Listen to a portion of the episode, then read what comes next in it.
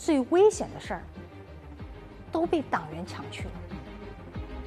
党员先上，这真的不是一句大话，是大家在一线的一种普遍的感受。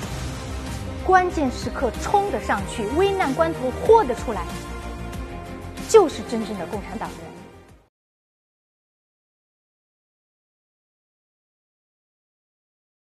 这张图片中你能看到什么？什么都看不到。这张暗黑的、充满噪点的照片有一个名字——暗淡蓝点。这是旅行者一号太空船六十四亿公里之外拍摄。地球就是那个光点，渺小的、孤独的、暗淡的蓝点。那是我们的家园，你所爱的每一个人，你认识的每一个人，你听说过的每一个人，曾经有过的每一个人，都在上面度过他的一生。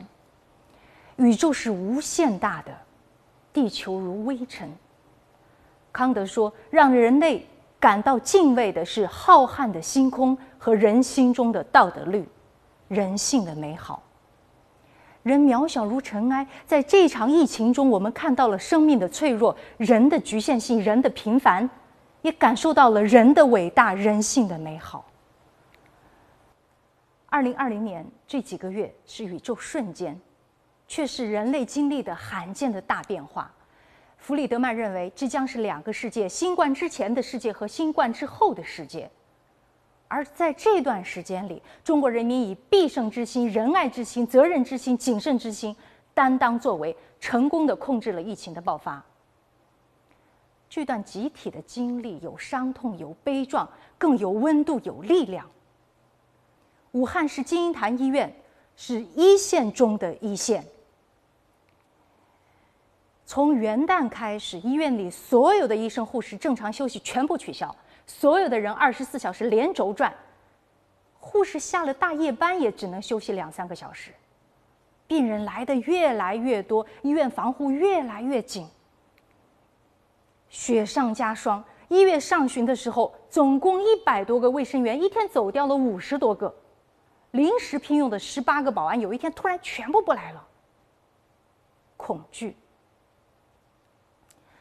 该做的事总要有人去做呀。所有的行政、后勤干部、职工全部顶上，不能看病的那就上病房送餐。金银潭医院的院长张定宇得了渐冻症，这事本来都不知道，后来来了那么多的媒体记者、专家，他行动不便又怕失礼，才告诉大家，也是想通过这事儿激励同事，要把自己能扛的重担往极限延伸，我们大家一起在极限状态下工作。留给他的就五到十年。面对厄运，他深信，多做事情才能赢回时间。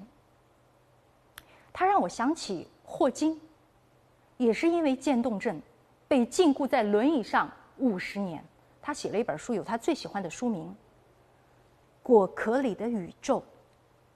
即使把我关在果壳之中，仍以为自己是无限空间之王。身居果壳，心怀宇宙。最令人尊敬的就是这些昂扬征服厄运的人。经过一个多月超极限的工作，金银潭医院在最艰难的时刻迎来了转机。这天是除夕夜，上海市第一人民医院郑军华副院长带领五十二家医院一百三十五人，成为全国援鄂的第一支医疗队。临时接到任务，很多人衣服、高跟鞋都来不及换，上桌的年夜饭来不及吃就赶到了机场，一直到半夜飞机要起飞了，郑军华才收到张定宇的电话号码。张定宇午夜才意外接到电话，知道救兵来了。最难的时候啊，有人来救你，那是什么心情？那天。武汉刚刚关闭离汉通道，郑军华忘不了半夜到武汉的时候，冷风刺骨，下着小雨，整个城市没有声音，没有灯光。武汉不应该是这样。一路上没有人说话，安静的可怕，没有人知道接下来自己会面对什么。第一天就很意外，金银潭医院包括一层危重症 ICU 病房两个病区，托付给了郑俊华。当时他心里就咯噔一下。治疗新收病人和治疗重症病人完全是两回事，特别是危重症病人，情况更复杂，风险更大，压力更大。这仗不好打。但是来了，就是要啃硬骨头。第一件事，对全体医护人员开展高等级的专业防护培训，没有培训一律不准上前线。作为领队，他最怕医务人员被感染。哪怕是做了培训，时时嘱咐，总归是不放心，就怕哪里不小心出问题。穿上了防护服，光穿上它要三十分钟。这身衣裳实在是不舒服，闷热，护目镜起雾，看什么都是模模糊糊的，走路只能慢慢的走，走快了喘不上气儿。这一穿上就是八个小时，不能喝水，不能上厕所。脱下那身衣裳，脸上就是这种勒痕。脱下这身衣裳，整个人像是从水里捞出来的一样。这双鞋子里面倒出来的不是水，是汗水。脱掉这身衣裳，鞋子里面能够倒出半瓶汗水。可是这身衣裳一穿上，又舍不得脱下来，因为物资短缺。只有郑君华最清楚物资短缺到了什么程度。带的物资能维持三到五天，金银潭医院的仓库他去看了是空的，在当地获得补充根本不可能。最危急的时刻，物资今天用完，明天就没有了，谁都不知道。郑君华谁都不敢说。没有防护，你就不进院区了，你就不去管患者了吗？可是，一旦进去了，感染了，作为领队，你如何对得起他们？你如何跟他们的家属交代？你如何对得起两千多万的上海市民？动用了所有的关系资源都没有办法，即使有东西他送不过来。最后关头，上海市主要领导说全力保障物资，一定要想办法把这个通道建立起来。卫健委在全市筹集物资，八个处长。亲自送到火车站，市政府联系铁路总公司，务必把物资要安全的送到武汉。郑军华联系了东西湖区政府，凌晨三点到火车站去接收。亲眼看到全部的物资，松了一口气。生理上的考验，物资上的压力还不是最难的，最怕什么？刚刚接管，到了 ICU 病房。天哪，他二十多个危重症病人都上了呼吸机，生命垂危。刚刚接手四十五分钟，当头一棒。有个病人去世了，十八般武艺都用上了，都不起作用。总是有人在死去。每次面对病人死亡，都是一种打击。最多的时候，一天就走了三个。在平常，一个医院除了急诊科、重症监护病房，一般不会频繁的出现病人死亡。心血管、呼吸科一个月个位数死亡病人算多的了。可是这次不一样，有个晚上，光十二点之后就转运过来十五个病例，都很重。刚刚接触到这个新的病毒，医生们两眼一抹黑，束手无策，能用的都用上了，能做的都做了。就是不起作用。明明这个病人头一天还在跟你聊天第二天突然就走了，突如其来的死亡，那种悲痛、无助、压抑、沮丧、自责，甚至崩溃。每个人都有巨大的心理压力，深深的无力感，还有焦虑、恐惧。来的时候。都是自己报名，大家感觉很神圣、很自豪。但是到了具体的环境中，特别是危重症病区，越是重的感染性越强，接触时接触时间越长，感染的概率越大。你就不知道你防不防得住。每次听说哪里哪里医护人员感染了，都是一种打击。第一批进病房的八个护士下来后，一句话都不说，人就闷在那里。郑俊华找到他们，一个一个谈话，安慰他们。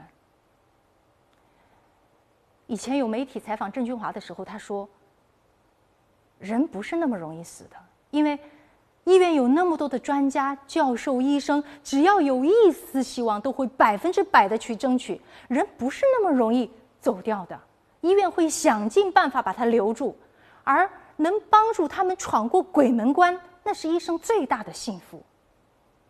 生命的价值是相互传递的。”昨天，我和正在隔离中的郑俊华院长电话联系，说到这一次，特别是最难最难的前面这二十天，他只说说了四个字：刻骨难忘。再多的艰难，总算是都挺过来了。没有经历过的人很难体会。和他交流之后。我知道我没法充分的、准确的表述、表达他们的那种艰难、压力、悲壮、勇气、坚守。说什么都觉得很单薄。没有天生的英雄，都是平凡人在绝境中奋起，在逆境中抗争。我们要看见人的平凡，也要看见人的伟大。他们拼尽全力。一步一步从困境中走了出来，在金银潭医院的最后十八天，没有一个患者从他们手上走掉。那段时间忙得昏天暗地，队里却有很多人写入党申请书。一百三十五个人，有五十九个党员，一个预备党员，最后呢，有七十二个人写了入党申请书。为什么这么多人想入党？吴志雄医生就抱怨说：“都被这个党员抢去了。”什么被党员抢去了？他说的是气管插管。气管插管意味着什么？数以亿计的病毒随着气溶胶喷溅而出。医疗队的周新教授年纪最大，六十六岁，党龄最长，四十八年。很多事儿他都抢着做，他和陈德昌主任都抢着说：“如果有第一例气管插管，让我来。”陈德昌主任说：“当第一次气管插管患者的飞沫喷溅到自己面屏的时候，感觉死神离自己就那么近。最危险的事儿都被党员抢去了。”党员先上，这真的不是一句大话，是大家在一线的一种普遍的感受。刚开始医疗队住的离医院比较近的酒店，后来需要有人搬到十几公里外的差一点的酒店。郑军华说：“我们党员搬，开好党员大会当天，所有的党员都搬了，没有一个人有任何的意见。”政委护士长。看到党员们收拾东西的时候，特别有感触。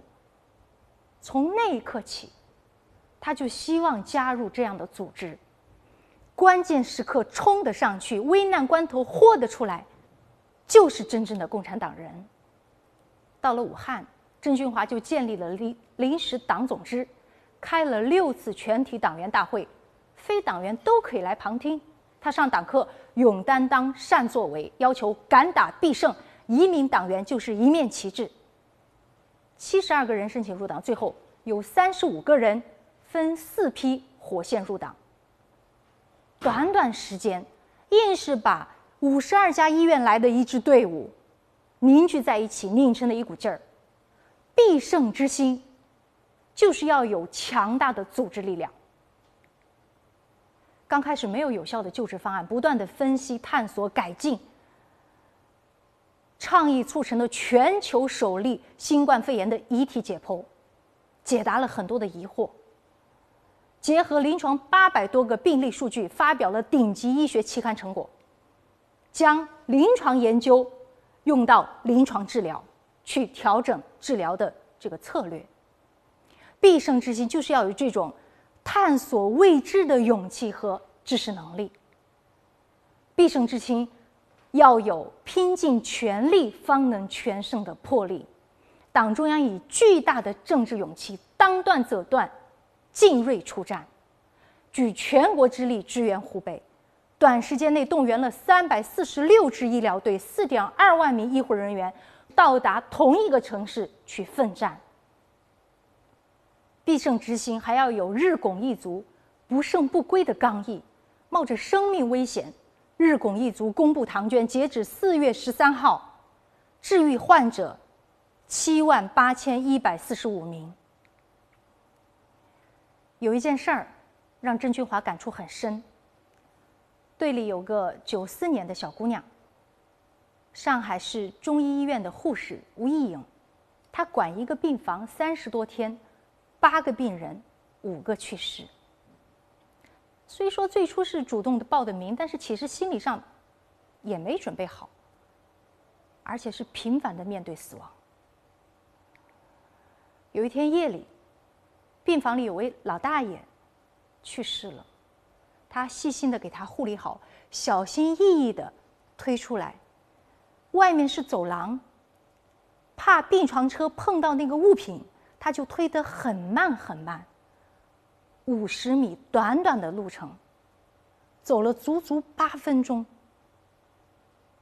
遇到八个正在忙的护士，都放下手中的工作，竖立、鞠躬，依次轻声的说：“老先生。”一路走好，没有人看见，没有人记录。扎琼芳医生有过这样一段记录：凌晨六点不到，准备写交班记录，突然五床的病人情况开始恶化。其实他的情况一直不太乐观，我们预料到他的结局，也第一时间告知了家属，尽了最大的所能去救他。清晨七点半，他还是走了。当我打电话通知他的爱人的时候，一个大男人在电话里哭了。他要求见病人最后一面，并且留下这个病人的手机做个留念。我不确定这样特殊的时期，他的要求是否能被满足。我很想安慰他，但这个时候说任何话都很无力。再说下去，我的泪水快止不住了，只能匆匆的挂了电话。在疫情中，患者身边没有家人，从住院的那一刻，要么生离，要么死别，要么被病魔折磨与家人分离，要么从此阴阳两隔。面对死亡，他们甚至都没有机会跟这个世界去郑重的告别。这样的告别仪式有一种特殊的意义，是死者和人间做的最后的告别。两个病区，最后是。三十二位患者走掉，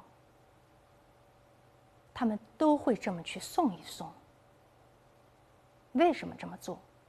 吴颖说：“这是上海医疗文化一代一代传下来的规矩，对逝者尊重，对生者敬畏。”这张照片，于月天医生跪在地上整整十分钟。从患者胸腔慢慢抽出五百毫升气体，转危为安。这张照片我们也特别熟悉。刘凯医生送病人做 CT，看到日落，和八十七岁的患者停下来欣赏日落。中山医院将这幅照片做成了巨幕，挂在医院，要让这种温暖、这种生命美好的瞬间。这种医学人文之光，去激励广大的医务工作者。人文关怀体现在每一个细节中，体现在生活的烟火气中。视频中他说：“只要他有这个求生意志，我就认为他真的可以。这个世界上，没有任何人能使你倒下。如果你的信念还站立着的话，这些图片、视频。”感觉不是一种医患关系，它完全超越了医患关系，是一种万众一心的内在的强大的精神的力量。